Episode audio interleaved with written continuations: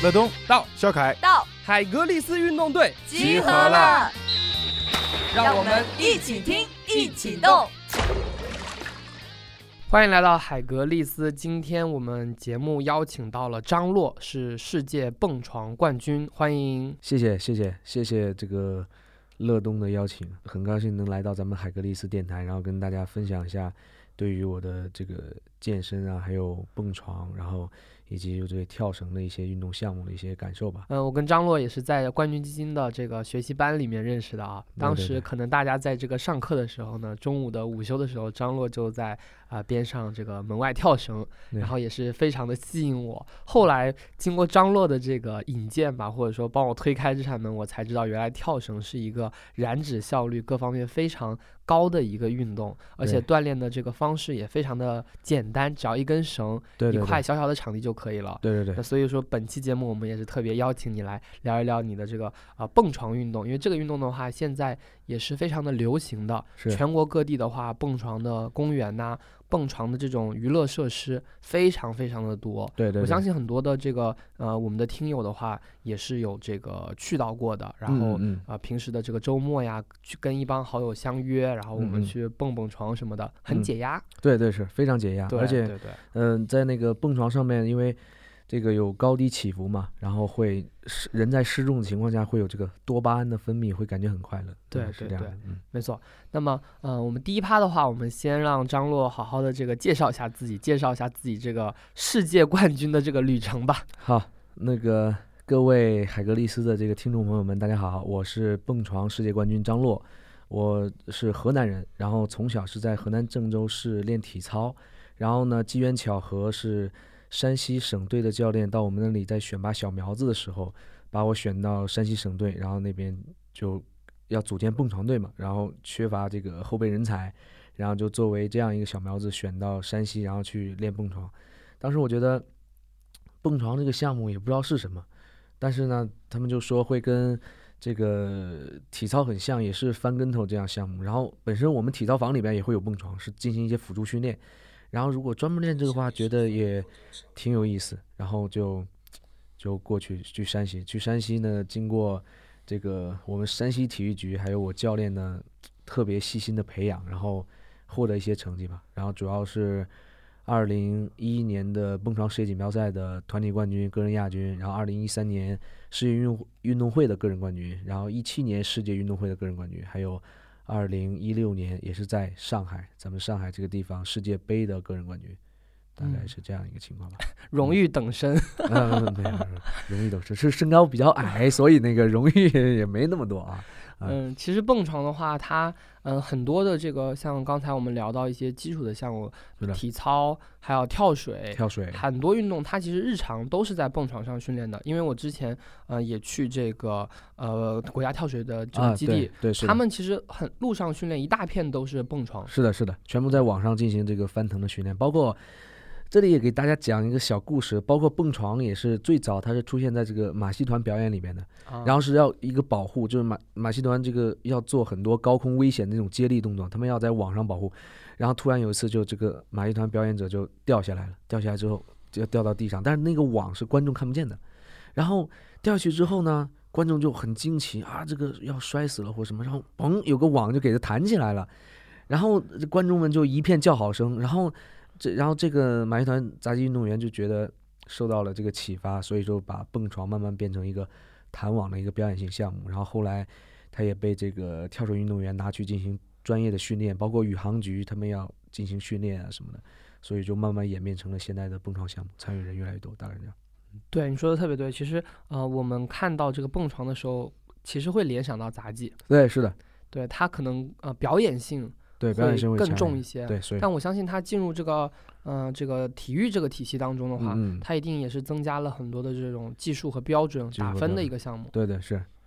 然后他这个也是在两千年的时候才加入悉尼奥运会，然后等于说加入奥运会这个大家庭时间也不长嘛。然后我们中国也是一九九八年才开始组建的这个蹦床队，然后呃适应国际体联的一些规则呀什么的，然后我们有设立了这个难度分，然后这个技术分，还有位移分，还有这个高空飞行时间分等等，就是把这个规则越来越宽化，就是组成了一个赛事体系。因为参与的人越来越多嘛，参与人越来越多，大家都要按照一种标准去玩蹦床，去练蹦床，然后就变成这样一个运动项目吧。嗯嗯，那么在你自己觉得呃蹦床的这个经历过程当中的话，你觉得这嗯个运动它给你最大的这种魅力，或者说你觉得你最觉得很闪耀的地方是什么呢？我觉得那个首先体育教会我了很多东西吧，比如说不找借口啊，然后呢执行力啊，然后呢勇于承担自己的自己的错误啊，然后让自己变得更强悍一些吧。呃，但是我觉得蹦床它是有内涵的。我们在蹦床上跳很高翻空翻的时候，然后又要再落到网上面，落到网上面的时候，其实蹦床运动员会承受比自己体重大概是六倍左右的一个一个一个冲击力吧，你嗯的身体。那我觉得就很像人生的起起伏伏。你在高空中弹起来的时候，你需要做一些东西，需要借助这个平台，然后看到不同的东西，然后但是你又要平稳的去落地。落地的时候，你就要是蓄势待发，为下一次的这个起跳再做好准备。所以说，这样的起起伏伏，我觉得也挺像人生的吧。然后，呃，带给我的这些感触还挺多的。而且我觉得，嗯、蹦床像这种比较这种其实危险性比比较危险的一个运动，它需要你在训练的过程当中的话是百分之百注意力这个集中的，嗯嗯嗯，因为可能一些这个细微的出神或者说不专注，它其实会造成非常严重的这个呃后后面的一些事情，比如说嗯什么蹦出去了呀，嗯，或者说一些滚翻没有没有完成，没有到那个角度，那么嗯。落地的时候是会会比较危险的。嗯，其实蹦床这个危险性是这样的，你你其实越训练蹦床，越练蹦床，其实你的自我保护意识是越强嘛。嗯为什么它作为很多基础项目的一些辅助训练，比如说前面咱们谈到的跳水啊、体操啊、武术啊，包括这个滑雪啊、空中技巧、自由式啊、单板滑雪等等的，都需要蹦床的，空翻类都需要蹦床，因为这上面本身一个是很好的保护，一个辅助。那你其实练得越好，你甚至能把这个风险降得越低，是这样的啊。嗯。那锻炼自己的平衡性嘛，要协调性。像我之前第一次去蹦的时候，我就感觉很笨拙，因为我嗯很难控制自己的身体。是的，是的。然后，呃，因为那个蹦床的话，也是中间会有一个那个十字嘛，啊对就那个弹性是最好提醒你，的。对，提醒你是在中间去完成的。而且我觉得当时特别呃感受深的就是我的那个膝膝盖，嗯，我可能会伸直，嗯就会打软那种感觉。哦哦哦哦哦，然后他们，因为我当时也是跟这个跳水的这个是那个运动员去的嘛，他们就说我我没有练过，没有学过，对他，那个膝关节是有发力的一个方式的。啊呃，其实这样的，我在蹦床上，嗯，它其实是一个，呃，你需要保持很好的核心稳定性，核心稳定。但是大部分人错误的跳蹦床是想用膝盖去发力，其实哦膝盖是它起到自自然的支撑和缓冲，你真正发力的点是要靠脚腕，然后还有这个整个运用你身体的律动去发力的，是要靠这个。如果你要用膝盖去发力，就会跳得很累，还容易受伤。嗯所以嗯要学会正确的方法。是的，对，如果你当时在跳，因为我们也教很多这种呃市场上的一些业余者去爱好者去跳蹦，其实刚开始跳蹦床的时候，根本不需要腿发力的，就是保持身体的起伏，去感受这个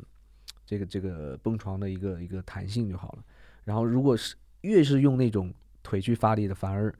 越是那个事倍功半，然后越越容易得到不好的效果。嗯所以你们其实啊、对于这个蹦床的这些啊装备的话，嗯，我相信是察觉是非常的明显的。那对它的这个弹性啊，对对对它的这个面料材料的话，对对对应该是就是你们，因为你们天天和它相处嘛。对对对，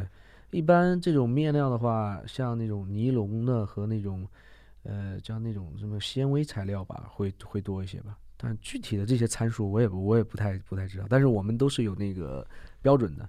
只不过我们只是负责训练。我们是这样的啊，我虽然身为运动员，但实话实说，对于器材的把控，我们能分辨出器材的好坏，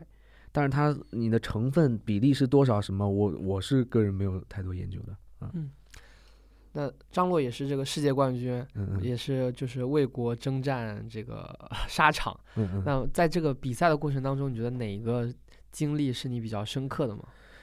呃，比较深刻应该是我二零一三年夺得这个世界运动会冠军的时候。世界运动会是什么样的比赛呢？呃，世界运动会是一个非奥项目里边最大的比赛，是四年一次，也是大家都知道奥运会是那种四年一次嘛，我们奥林匹克运动会。那在蹦床里边呢，也跟大家普及一下，蹦床里面其实有三个小的项目，一个是蹦床，就是那种上下那种蹦床，还有一个叫单跳 （tumbling），是类似于自由操连续翻滚的那个项目，就很很酷。然后我练就那个项目，还有一个叫小蹦床，也叫双蹦床，就是它需要有助跑，然后在两两块拼接的小蹦床上去完成两个动作，在最后落地，是有三个这样的分支。OK，那么对于蹦床的奥运会来说，只有这个直上直下蹦的那个蹦床那种项目是奥运会项目。像我我们在蹦床里边分支的这两个小项目都不是奥运会项目。那非奥项目里边最大的比赛叫做世界运动会，世界运动会它里边会包含所有的这个非奥项目。然后我是当时夺得了那一届的这个冠军，也是我们呃中国首个这个蹦床单跳里边的世界运动会冠军，所以这个印象还是比较深的。而且最深的是因为当时我是作为属于每个国家它可以报两名选手，但是呢一名其实是主力选手，就是我一个师哥，然后一起去呢，他是作为绝对的一号种子选手，然后我只是一个二号，属于替补，然后。每个国家是进决赛只能一名运动员进决赛，其实是他的这个成绩水平应该是比我高的，然后他正常发挥应该是他进决赛，我只是完成一个替补任务也好，或者二号选手这个角色就好，就保证那个。但是我预赛，然后他发挥了一些失误，然后我又成功了，然后最后我的排名就靠前了，然后导致我最后进决赛了。我最后进决赛的时候，那也。顶住压力，然后把这个冠军拿回来了。所以说，我觉得这个还是有幸运的成分在吧。然后这个也是令我比较难忘的吧。这个项目的话，我们国家也是绝对的领先的实力。呃，不能说绝对领先吧，在国际上的竞争力是有，绝对是第一梯队阵容。然后，但是我们主要对手也是像这个俄罗斯啊、乌克兰，还有美国、英国啊这些这些老牌强队吧，这样。就这些国家的话，它其实蹦床也是有长期的这个发展的。对对，是的，是的，是的。但一般来说，蹦床运动员确实会和杂技的表演者进行这个交叉吗？呃，这个不会，嗯，这个不会，因为，呃，他只是就是我们在了解这个蹦床历史的时候，它有些渊源是这样的，但是不会跟杂技运动员有交叉的。但是蹦床它有一个别名，也叫空中芭蕾嘛，所以我们可能是对于这个。艺术性啊，表现性啊，可能会多注意一些吧，但是不会跟杂技运动员这样。我们走的还是这个体育的这条路线，和表演那条路线还是有区别的啊。那像你们，你参你参加的这个项目的话，会有伴呃伴奏吗？呃，我参加这个项目不会有伴奏，不不会有伴奏。我们蹦床是没有伴奏的。呃，像蹦床运动员的话，他跟体操运动员的训练，它有什么相同处和这个不同的地方吗？呃，相同的地方很多吧。首先，我们都是这种叫。gymnastic 嘛，这种运动员就是要要呃这样，类似于体操、竞技这些运动员，我们需要基本功的这些翻滚啊、跟头啊、上肢、下肢综合的素质会多一些吧，会多一些。然后这种灵巧类的动作会多一些。然后不同点就是，我们可能是单一项目，体操它可能要求的更综合吧。嗯。男子六个项目，女子四个项目，可能更综合吧。然后我们可能。呃，比较单一的一个一个项目，然后会会更有这个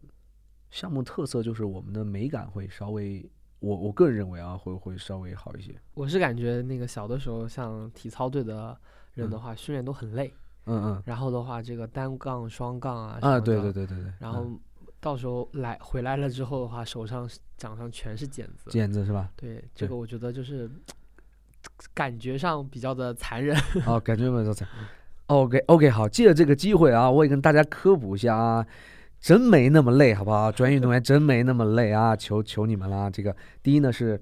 之前媒体在宣传的时候，我们呃这个作为项目从业者没有这方面意识，所以呢，其实这对于我们项目发展其实是不好的宣传，就是你这个孩子这么累啊，怎么也没那么累了，就是我们已经适应了，就是你其实。呃，现在我们不是呃，我现在就转型嘛，自己创业当老板，然后开俱乐部。你会发现哇，让让我们运动员去坐在像白领一样的工作，去写 PPT、写文件、写 Excel 表格，哇，那对我们来说是种煎熬。我感觉啊，那种可能是比是比工作还累，只不过对于白领来说，你们适应了而已嘛。然后对于那个训练，可能就是我们适应了而已啊。所以说就是它是一个适应性。包括心理学家不是也做过一个研究吗？如果你现在遭受一个特别大打击，或者你胳膊断了、腿断了等等，无所谓。只要你坚持十四个月，其实也就适应了。其实人的适应能力很强。我们作为运动员，其实有适应那些强度训练，就觉得就是家常便饭了，没有什么。然后还有一点就是我们的这个心理承受能力和心理素质会很好。嗯。嗯，没错。刚才张洛也聊到了，就是说自己现在是做这个蹦床相关的，对对，呃，运动对。的一个，就是换了一个身份吧，对对现在变成了一个啊、就是一个从事这种商业开发的一个呃呃从事商业开发的这么一位这个老板了，可以说是。对对对，那么，哎，其实这个蹦床公园的话，最近这几年也是非常的火的。是的，那么我们其实也是呃，不光是说觉得它可以解压，然后好玩，对对对。那么其实我相信，像你这样的专业的运动员来做的话，嗯，他肯定可以和他肯定可以有更多的延伸和开发。那么在这方面的话，也希望张罗可以在我们的节目跟大家好好聊一聊。行，其实那个呃，蹦床公园这个项目呢，也是从那个欧洲传过来的，然后从一四年，然后来到中国，然后一下就变成一个网红项目了。像巅峰的时候会全国会到将近五千家吧，你能想象这个基本上场地是在两千平到五千平，甚至有一万平的，我们这些合作伙伴。那是很夸张一个网红项目。那这里边跳蹦床确实很解压，里边不只有蹦床，还有其他的各种玩的项目。对于这个年轻人呐、白领或者带小朋友过来都非常解压。那我就觉得，我们作为一个蹦床，其实我们要很感谢这个市场上一些这个蹦床公园项目。如果没有蹦床公园这样项目呢？OK，你蹦床作为一个小众项目，肯定都不知道你世界冠军是谁，或者是你是你还是一个运动啊等等，大家可能不知道。OK，就通过这个娱乐性的蹦床，然后开始了解到，哎，蹦床的是项运动，哎，它有内涵。然后呢，呃，科学家也做了相应的报告啊，蹦床它对于这个人的这个有氧的一个效率是很好的。然后包括在上面跳的这个失重状态，包括它有医学上的名词叫什么细胞加速器，就是因为每次在跳蹦床的时候，你的细胞会感受到这个三三到四个 G 的加速度。然后包括你的淋巴排毒啊，或什么，就是蹦床有这样的内涵的功效，有科学家去研究的。然后慢慢大众他对蹦床认知就哦，除了是一个娱乐，它也是一个项目。哦，他一个项目，他竟然有世界锦标赛，他竟然有奥运会，他竟然有这个省队，他竟然有国家队。哎，哎，然后现在我们又在做大众蹦床，大众蹦床就是面向所有的幼儿园、小学去进行了一套课程的一个一个输出，然后让这个小朋友们就可以参与到蹦床运动里面，不只是玩儿。我们是有规则的，有规则的去让小朋友练一些动作，然后去去，哎，改变自己一些身体形态啊，提高一些身体素质能力，然后提供一些参赛的平台，然后可以获得荣誉，这样也是帮这个专业队去解决这个梯队人才建设问题，然后同时也是帮这个青少年提高这个身体素质，然后也觉得多一种让让小朋友们、青少年多一种体育的选择吧。这也是一项体育运动，所以说是这样一个关系，我觉得是的。呃，蹦床的话，前几年非常非常的流行，像我们啊、呃、同学的话，去什么玩啊，或者说公司去团建的话，嗯都会去选择蹦床公园或者这样的项目。对对对，我觉得比较好玩的是这个，呃，因为它可以跟这个什么篮球啊结合起来，对对对，可以扣篮。slambo 那对个斯兰博，现在是斯兰博，现在也是一个就跟篮球和蹦床结合在一起的一种类似于扣篮和对抗性的一种表演。它现在也有世界比赛的。然后还有就是这个，呃，会有这个海呃海海洋球，对对对然后还会有一些这个呃海绵的这样的一个这个池子。对对对它的话，我觉得，嗯、去玩的话，就是嗯像大人的话，就会觉得就是呃，重新回到了童年的这种感觉。是是是是，小朋友的话，当然是很喜欢的了。对，可以一下子在里面待很久。是而且现在呃，商业化的这种蹦床的公园的话，里面还会有很多的这种呃攀岩呐、是的，还有滑滑梯这些的综合起来，所以我觉得呃，它就像是一个这种比较欢乐的一个一个场所，是的，然后呃非常的有意思。是的，是的，是的。然后我觉得这个还挺好的，因为本身这个天生吸引小朋友都不用说小朋友了吧？比如说那个我问一下那个乐东，你小时候有跳过蹦床吗？我小时候有跳过，是去公园里那种什么交五块钱进去随便跳那种对，那个时候他那个蹦床比较小，然后的话是要把你给这个呃抱把把你有那个有那个安全绳把你给、哎给给锁起来的。对对，那个可能我觉得是一个蹦床的一个什么一一点零版吧，一个最初级的版本，然后它也是比较方便嘛，可啊以有一个桥梁就可以摆起来。啊啊，呃，其实蹦床那个怎么说呢？我觉得是一个，它天生自带流量或者自带一个吸引小朋友一个属性嘛，就是它在它不是一个运动之前，它作为一个泛娱乐化的东西，都已经都已经很吸引咱们。你小时候肯定也跳过蹦床，我也跳过蹦床。然后我举个例子，就是小朋友他拿一个球，羽毛球也好，乒乓球也好，或者他学一个跆拳道，他到一个这样的场地里面，如果他不会，那他很难在这上面找到乐趣。但是蹦床，你你就算不会，你在里边也能找到乐趣，就蹦蹦蹦，非常欢乐，傻乐，然后乐几个小时，然后出一身汗，然后很高兴回家去了，所以是很快乐，就是它就有这样的神奇的魔力。嗯是的，呃，那你现在已经其实经历了长期的这样的一个比较长时间的这种呃项目的这种创业吧，嗯然后你觉得这个呃蹦床的话，就是什么样的人比较适合呢？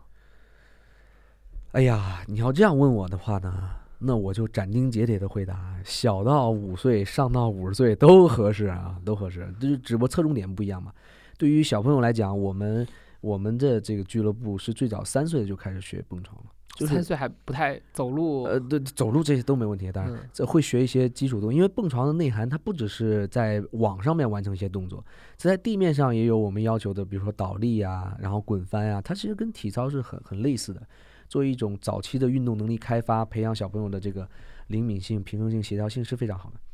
OK，然后那对于这个呃年纪大一点的这些呃叔叔阿姨们啊，他们现在不是广场舞嘛，对吧？那广场舞你要想在广场舞上面增加一些强度的话，蹦床其实是一个非常好的选择。所以有专门的老年蹦床这么一个项目吗？呃，现在还没有，我们现在正在开发。但是呢，健身房里边这块做的倒是不错。健身房里边有专门的蹦床操，它就把蹦床的一个健身的内涵是发呃那个发扬的是非常好的。所以说，呃，你要说什么人群合适的，就是呃，我们现在主要做的侧重点是青少年、青少年和这个年轻人吧。然后老年人他针针对于这个健身属性会多一点吧。全民蹦床，这是我的一个一个想法，就是因为它作为一个大家，我我我想呼吁大家都去这个蹦床公园去尝试一下这样的，比如说你学击剑，你击剑现在是一个比较好的项目嘛，对吧？那你对身体的稳定性、核心性，你是不是要有？OK，那你学高尔夫，那我我也打高尔夫，然后然后我也冲浪，我也去玩这个滑雪，呃，你会发现田径它别称叫运动之母嘛，咱们体操叫体那个运动之父嘛，那蹦床又是这么多项目里边儿一些基础，在上面它又软又有弹性，然后呢又可以被动的训练到你的身体的核心啊、有氧啊什么的，所以说我还是想呼吁大家多去参与一下吧。刚才这个张洛讲到这个核心力量啊，嗯嗯，我觉得这个词也是在这个一零年之后吧，才嗯嗯慢慢的被大家了解。嗯嗯那么之前可能大家就是练练，呃，比你说平板支撑，或者说更多的是练一些这些，对大力量的一些对对一些训练。对对后来的话才知道，其实很重要的，你所有的发力都是来自于你的这个躯干核对心的这个核心部分，。对对对那么之前我们可能呃训练的时候练一些力量，就是练那个呃腰背。对那么后来的话会练一些这种呃普拉提啊这种小的，对对对然后这种这种颤呃颤抖的这种这种力量。对对对其实这些的话是啊、呃像体操运动员和蹦床运动员是天天练的。对，我们天天练的。对，所以我们我们是我们在空中的时候，就是要你的身体越稳定越好，你的身体越稳定，越减少不必要的晃动或者不必要动作，那么你做出来动作就很漂亮、很好看的。然后我们专业术语叫动作非常整、非常干净，所以说我们要练这些东西。然后我们看到这个像 NBA 的这个运动员，他扣篮，嗯，那也是非常的这个像是空中有很多的折叠，对对对对。然后空中可以有很多的这种啊、呃劈扣之类的。对对对那么其实这也是他的核心力量好的一个很重要的一个表现。对对，核心力量，就大家可以想象成这样概念，核心力量就是你要在完成一个动作的时候，尽量减少跟这个动作无关的这个这个这个动作。就举个例子，他做一个扣篮嘛，那扣篮就是很快速的，然后去完成他动作就可以了。如果他在这个动作之中，然后又要什么颤抖啊或者什么，就不会有一个很干净的一个利索。所以，那你动作做的干不干净、轻不轻盈，那就是来自于你的核心力量、你的控制性怎么样。告诉大家一个好消息，海格力斯运动队建立了自己的微信公众号，只要在微信当中搜索“海格力斯运动队”便可找到。我们会在公众号里发布更多有关运动的精彩消息，希望大家多多关注，和我们一起运动。平时自己如果说除了蹦床之外的话，有什么练核心力量的方法吗？呃，我们除了这些东西，跳绳也是我们一个很好的一个训练方法。因为呃蹦床运动员，其实我们要练这个叫内收力嘛，就是其实也是核心力量一种，要练这个提膝力、内收力。那跳绳我们都基本上双摇跳、三摇跳这种都要间歇多少组的，所以说练的会比较多吧。跳绳三摇都摇得起来，三摇摇得起来，最多最多能摇几摇？我最多三最多能摇四摇吧。哦嗯，最多能摇四摇，但是四摇连不起来几个，三摇可以五十个、五十多个一组吧，还是可以的。五十个一组三摇。三摇，那双摇呢就是上百了。我第一次就是感觉这个跳绳这个运动，可以嗯说接触到也是通过昌洛吧。其啊实，嗯，大家知道这个很多的专业运动员都练跳绳，都练跳绳，比如说羽毛球拳对羽毛球、拳击，对，特别是拳击又是跳绳的一个，哇塞，他们的这个 box step 就特别帅那种那种。对然后你你也推荐我看梅威瑟的这个跳绳的视频啊啊嘛对对我我也专门回去看了，嗯，因为嗯它本身这个呃拳法的一个律动的这个节奏和跳绳是很像的。是的，是的，嗯，然后的话，跳绳这方面的话，也可以张洛跟我们好好来聊一聊。听说跳绳是最好的一个减脂运动了。啊对，呃，像我是什么？因为我退役了嘛，因为呃大家都知道运动员的时候，当运动员的时候身材是很好的。那你你其实身体适应了那个运动量嘛？就前面我讲到了“适应”两个词，就是你已经适应了。那好，那我们现在退役了，退役了，你就算吃饭吃的很少，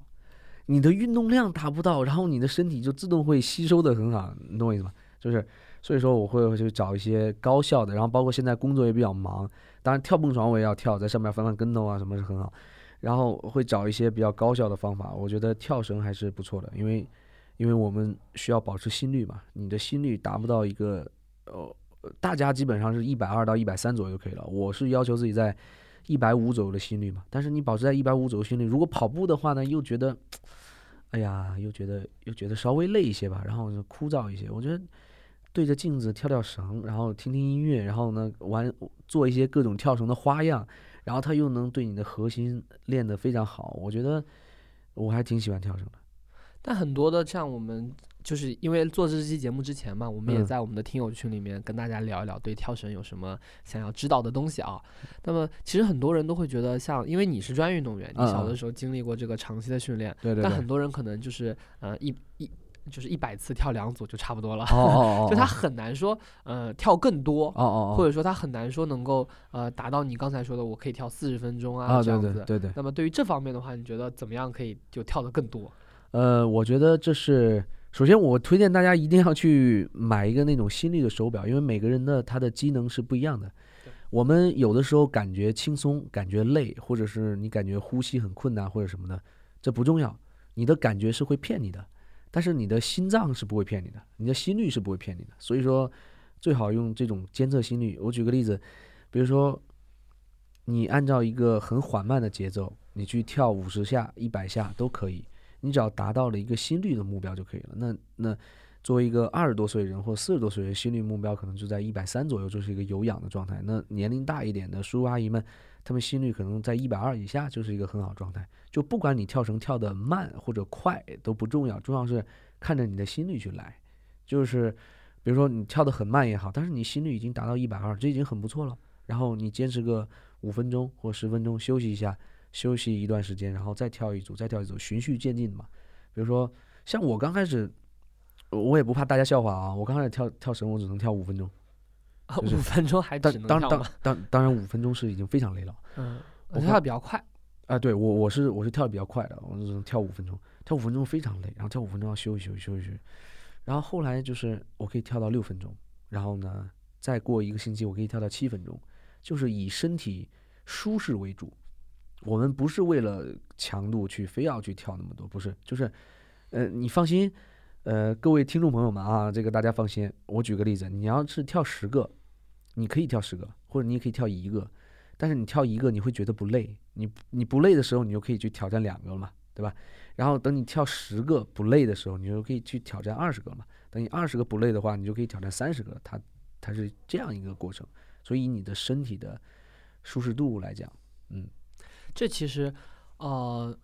这个的话，我觉得比较像，就是可能以前我们第一次接触跳绳的时候是通过一些考试，哦那么这个时候大家可能就是会计时一分钟，你对跳一百个，跳跳两跳两百个，对对对，那都有。那么现在其实我们呃作为这个日常的运动的话，嗯，我们不需要追求这个绝对的我数字们，不需要追求绝对的数字，那我们只需要追求你自己的心率是不是在这个。但是你放心，比如说举个例子，今天乐东您跳一百个，然后心率是在一百三左右吧。你放心，你跳一个星期之后，一百个已经满足不了你的心率了。嗯，一百个的话，你的心率可能在百分之八十啊，这可可能在九十下啊，那你要怎么办？你要跳的更多一些，你才能满足你这个心率嘛。所以说，我们是以心率为导向，我们叫把心率嘛，以心率为导向，这个是可以的。然后的话就是，嗯，也有很多人会关心，就是说，因为大家可能会感觉跳绳是腿在跳，嗯，但其实的话，很重要的是手的一个节奏。对，所以说，呃，臂力有的时候的话，对于这个跳绳来说，可能会更加的重要。呃，臂力其实还好，这个大家有个误区啊。其实，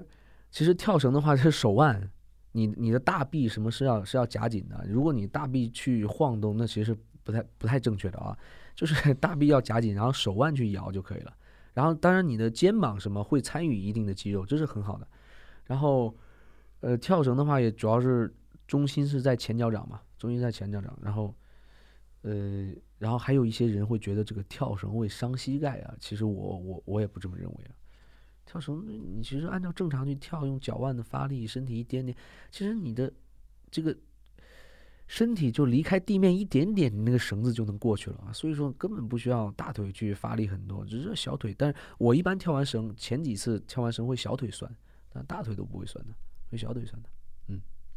嗯，这个因为还是这个张洛之前有这个运动的基础，嗯因为这个呃，如果你现在开始从事这个大众的体育的教学，你就会知道，其实很多的人的姿态是哎，对对，是不千奇百怪不正 确的，是不正确。所以说要要去有这个专业的一个一个指导嘛，专业一个指导。所以说，呃，我有些朋友他是跳绳的世界冠军啊，很啊神奇，就花样跳绳世界冠军啊，真的有这个项目，也是我的。然后他们跳的那种也是千奇百怪，就各种花样、各种难度，你就很匪夷所思。人家可以翻着空翻跳绳，对吧？很厉害。然后就是掌握一些正确的方法和技巧，会让你的运动又健康，然后持续性又好，然后你又快乐，是可以找到这样的方法的。对我们蛮多听众也是关心说，呃，跳绳的话怎么样去防止一些伤病？因为的话，像你说的，就是你跳了之后，这个小腿会疼。啊，么小腿会酸，会对酸，嗯嗯对，但如果说他一个人他正在一个减脂期，或者说他嗯希望能够有呃比较在一个短的时间内有一个很好的这种健身的效果的时候，嗯嗯他会去忍，嗯嗯，然后相信就是从应该会从小腿慢慢过渡到这个膝关节啊和这个大腿。那么你觉得对于这个呃防止一些跳绳相关的这个伤病的话，有什么建议吗？呃，我还是不推荐大家有一个什么很快速的这样概念啊。如果你有很快速的概念，就基本上你离伤病就不远了啊。首先一定要打消快速概念，然后循序渐进吧。你你的身体刚开始跳二十个，你身体可以适应，那就再三十个。你身体适应之后呢，再四十个，再五十个，一定要去根据你身体的适应程度来去，你不要去强迫自己做一些什么事情。你我举个例子，你就不要跳绳，不要不要蹦床，你什么都不要，你就走路，好吧？你今天你想走路，你想我要快速的减脂，你走路你也会走的全身疼，好吗？所以说，你循序渐进这个更重要。所以说，运动它都有方法，循序渐进更重要吧。嗯然后我们也有这个听友问了一个，就是我觉得细想一下还是蛮值得去分享的问题，嗯嗯 就是在水泥地上跳和在地板上跳和在嗯这个草地上跳差别会很大吗？哎呦哎呦，这个问题啊，我是会会差别很大的，水泥上跳。呃，我我倒没什么感觉，我倒没什么感觉。但是绳子的话，你在水泥地上跳会比较伤绳子。如果你在草地上跳的话，这个绳子也不太流畅，嗯绳子通过的时候会不太流畅。所以你在地板上跳或者在那种瑜伽垫子上跳呢，绳子通过会比较流畅吧。你会穿什么样的鞋子或者什么样的衣服跳绳？会有什么样的相关的建议吗？呃，正常的运动鞋就可以。然后呢，衣服呢是要这种速干的衣服，真的是我很推荐的啊！不要穿那种纯棉的。它虽然说纯棉的很吸汗、很透气，但是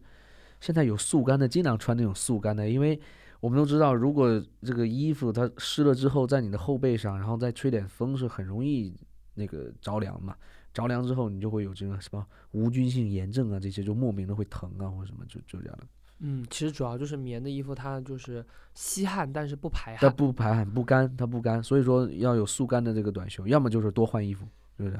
没这对于衣服这样穿的舒适一点吧。对的，我我也是觉得就是呃，因为我之前的话，可能更多的就会去参加一些有氧运动，哎，对，就有氧运动非常好，嗯、就是有你的身材也保持的那啊么好，对就跑步啊，像游泳啊这种东西。嗯，但嗯跳绳确实是我自己比较忽略的一个，因为我、啊我感觉跳绳早期就是它要要要计时嘛，哦就，一分钟多少次多少次，对，就让你天生的想要拒绝它。对对对对，哎呀，乐东，你你说这个特特别正确。我现在这个辅导我们的小朋友训练的时候，还给朋友建议的时候，都都这样。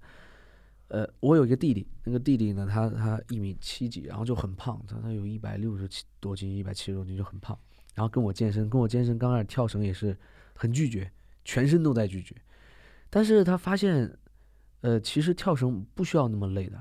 就是我说我跳这个，但是你跳慢一点，你不要觉得要跟上我的速度，你根根据你身体而定。他就根据他身体来。现在他跳四十分钟也是没有问题的，而且，呃，他作为一个年龄比我还小的一个弟弟，比我小四岁一个弟弟，他刚开始静息心率就达到七十多八十了，这是非常恐怖了。你明白我意思吗？你静息心率嗯在七十八十的一个二十多岁年轻人，嗯这是非常恐怖的。然后他通过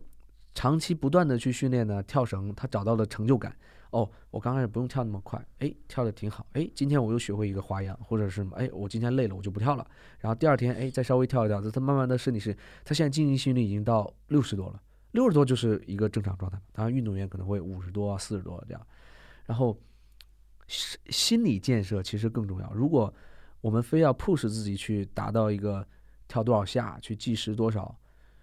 嗯，不要这样。这样的话，你的你的大脑会，你的心理会很拒绝的。你刚才就温和一点，我跳一个也是进步，我第二次跳第二跳两个我也算进步，是吧？一定要给自己这样的肯定，然后找到这样的成就感，你才会发现其中的乐趣。然后我那个弟弟就是，也是他是一个面包店的店长，跟体育没有关系的，但是他现在跳绳跳四十分钟跟玩儿一样，就是所以说是可以训练的，没有说必须是运动员才有很神奇，没有，其实大众们也可以做很神奇的事情。然后包括我我也喜欢那个跑步，我觉得稍微枯燥一点，但是有那些朋友他们真的参加马拉松，他们也是非运动员啊，去参加马拉松，我就觉得哇，好神奇！你们这个怎么能？哎，很简单，就是一点点跑嘛，先跟跑友一点点，第二点两公里。哎，我发现哎，这和我们去练跳绳或者练蹦床方法论是一样的，就是你如果让自己的大脑去拒绝，这个是很麻烦的事情，一定要给自己有一个坡度是不要拒绝的，就是很轻松就把这个吃着火锅唱着歌就把这事儿完成了，就是很轻松，哎，这这才行啊。而且张洛有说，就是说这个跳绳的话，对男对男性保持腹肌是有很大的好处的。嗯，是的，因为呃，其实腹肌也是有个误区，什么啊，我要怎么练成腹肌呢？其实你放心，你你怎么都练不出来腹肌的，就是是什么意思呢？就是其实每个人呢，他身上的脂肪分布是有是是有自己的一个比例的，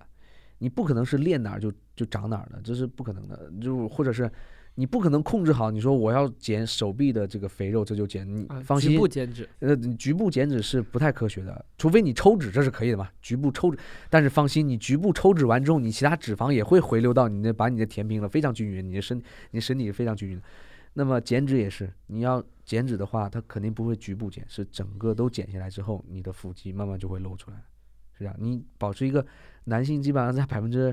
十五以下的体脂率，你的腹肌就会慢慢出来的。其实嗯我们每个人都多多少少都有腹肌的，要不然你会做不了一些动作的。只不过你这些腹肌体脂厚的人，就像盖了一层厚厚的被子，你当然看不出你的腹肌了。然后把你体脂降下来之后，就可以。就其实说我们不是说练出腹肌，而是你的啊体脂低了之后，对你的这个线条自然就出来了。出来之后呢，你如果想让自己线条好看，你再去局部的去练一些，这就是肌肉的范畴了。这跟那个，嗯，哎那张洛现在从这个竞技的运动员到现在的这个，你觉得大众健身这个领域，你觉得嗯，这之间有什么啊、就是说 gap 吗？或者说有什么就是呃需要你转化的一个思维吗？呃，有有很大的一个一个 gap，就是我我们刚开始会用专业运动员的一套东西去。去去去，这个训练小朋友也好，或者给身边人传递，但这个东西非常枯燥，这个东西非常反人性的。我们就是从小就是很反人性这样练出来，但是有有些东西很反人性。那么，其实你你在我我在接触到大众过程中，我也是一个在不断学习的过程中。我们运动员是实践先行，但是理论上来讲呢，我觉得自己是缺乏的，我觉得自己是缺乏。然后，嗯，做了这行，包括后来又去北京体体育大学读了研究生之后，把理论这个知识一补起来，再加上你的实践，你会有一个很好的一个一个一个交叉点。然后你会发现，其实有更好、有更有乐趣的方法，不是那么痛苦的方法，然后有更科学的方法，也可以让你达到一个非常好的一个身体状态。我不需要那么要折磨自己，什么咬着牙怎么才能去把这个事情做好。我我后来觉得，真的，当然这是我的价值观。我的价值观是，如果一件事情你做的非常辛苦、非常累，这本质上是智力水平的问题。因为你如果找到好的方法、好的科学的东西，这你是不用那么累的。当然，正常努力是要付出，但是不用咬着牙根儿去做一些事情嘛。嗯，所以说这个还是我觉得在过程中有一些出入吧。后来就通过弥补理论上的东西、科学上的东西去把这些就弥补了。我是我是现在随身都带着跳绳的。然后呢，上次乐东我们见他看看我在这个教室里面就跳跳绳了。然后大家放心，呃，运动训练呢，它不是在耗费你的精力，它不是让你累。如果你的训练让你累的话呢，那这这不是一个好的训练。好的训练是让你可以精力充沛的。就是我刚开始创业的时候也很累吧，很累，累到没有时间去训练。我会想，哇，疯了吧！我都要处理这么多会了，然后写这么多文件了，然后我再去训练，然后让我自己这么累，疯了吧？后来发现不是的，你你保持一个很很好的运动之后呢，其实你的精力会非常旺盛的，就是你每天可能睡六个小时，就可以保持一个很好的大脑的一个负荷啊，或者说一个工作状态。其实，呃，好的训练是会帮你补充精力的，而不是耗费你精力的。这就是为什么，呃，抽出时间也要去跳绳，而且跳绳的时候，我们照样可以听，比如说听咱们乐动的那个海格力斯的这个电台啊，或者是听一些知识类的东西啊，听一些新闻呐、或者听音乐都可以。然后你可以冥想，呃，不是冥想，当然要要静坐是才才叫冥想。当然，我觉得运动是不会浪费我时间的，是我每天必须要做的事情。呃，我会边边听一些资料啊，边然后我去跳绳，就时间很快就过完了，所以这个是让我反而让我越来越有精力去做更多事情。我们的很多听友也是有这个很很长期的这种运动的这个经验和经历吧。嗯我们也是希望我们的这个听友们听到我们本期节目之后，也可以像张洛一样，我们是用运动充能，而不是觉得这个运动是会呃消耗自己的精力。对，对运动是充能的，是补充你的。我我再给你举个很简单的例子，我在车站时候等车的时候，我会车站等车提前过去，提前过去之后，因为你时间就不会很紧嘛，嗯，提前过去，提前过去干什么呢？哎，很简单，来一个四十分钟嘛，就是在车站里边我就开始跳绳，然后听着音乐，正正常听着音乐听书都可以，哎，四十分钟跳绳，哎，一出汗，上车，哎，休息一会儿，那多好的事情。嗯，就随时随地。随时随地，我必须必须随时随地。就包括今天来这个乐东这个海格力斯这里，我是骑了一个小时的自行车，嗯，有氧自行车，但是心率没达到，就是我骑的还不够快，心率没达到啊。但下次再骑快点，心率达到就行。城市骑行很难说把速度骑起来的。对，因为它有那个红绿灯红啊绿灯啊，对对对，我们也希望这个听友们通过本期节目，可以更多的了解蹦床运动，了解这个呃跳绳的健身的方式，对以，及可以了解到我们的张璐的话，现在在做的这些蹦床公园的项目。是的。那么本期节目我们就到这边结束了，我们感谢张璐的到来，感谢。好的，好的，好的，感谢乐东，感谢海格力斯，感谢，好，本期节目我们就到这边结束了，拜拜。拜拜。